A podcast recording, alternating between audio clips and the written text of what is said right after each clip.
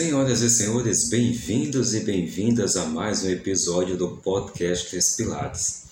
Eu sou Márcio Ricardo e hoje a gente vai falar sobre a autoanálise. A autoanálise é uma ferramenta muito essencial para desenvolver o autoconhecimento. Uma vez que você conhece os seus mecanismos, consegue praticá-la em qualquer lugar e a todo instante. É essencialmente útil se analisar após acontecimentos que despertam variadas emoções, como conflitos, términos ou início de relacionamentos, problemas no, no trabalho, conquistas e outras ocasiões. Nesse momento podemos ficar confuso acerca de aspectos que culminam para esses eventos.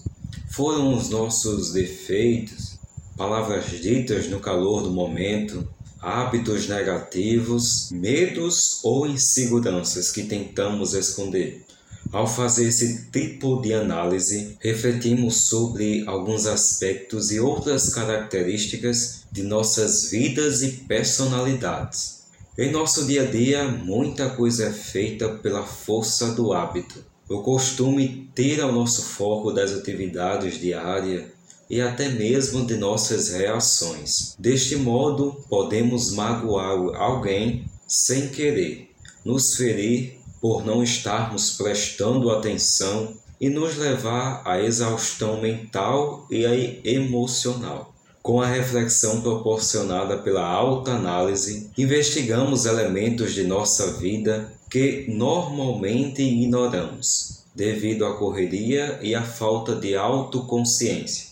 Um pente fino é passado nos atributos negativos e positivos, crenças limitantes, valores pessoais, inseguranças, memórias, temores e outros fatores que moldam a nossa personalidade. Esse conhecimento não é apenas vantajoso para navegar pela vida, mas é necessário.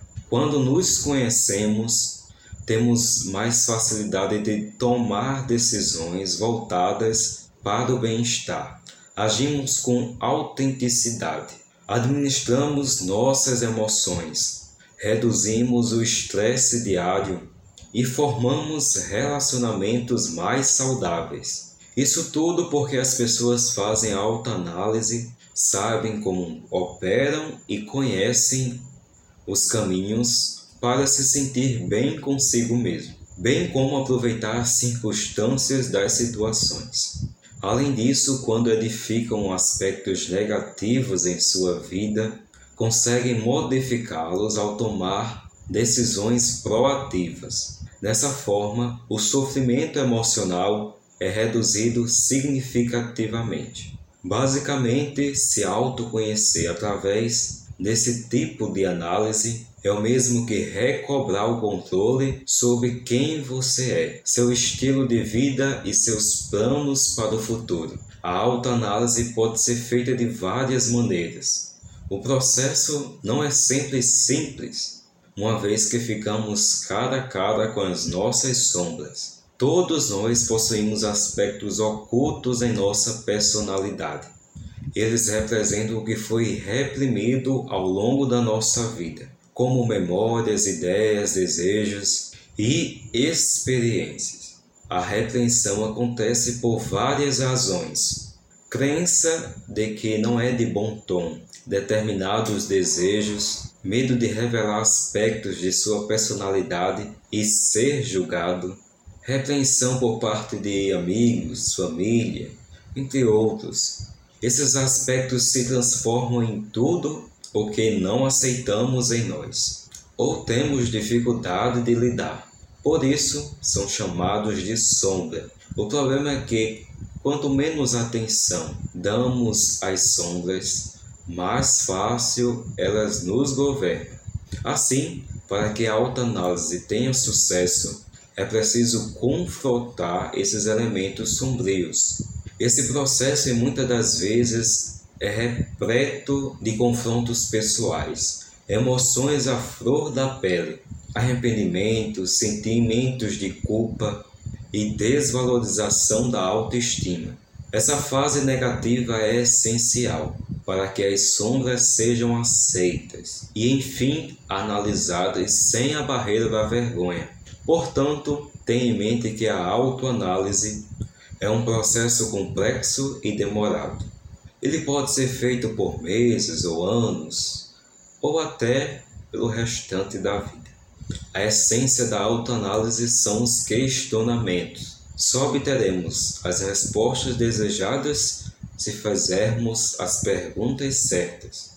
Para tornar o processo palpável e fácil de acompanhar, mantenha um diário. Nele, escreva questionamentos, reflexão sobre o dia, aprendizados, afirmações positivas, conselhos de amigos. Responda a cada pergunta de autoconhecimento com honestidade, sem se preocupar com o tamanho. Escreva o que vier à mente, expressando-se sem preocupações. Depois volte para ver o que você escreveu.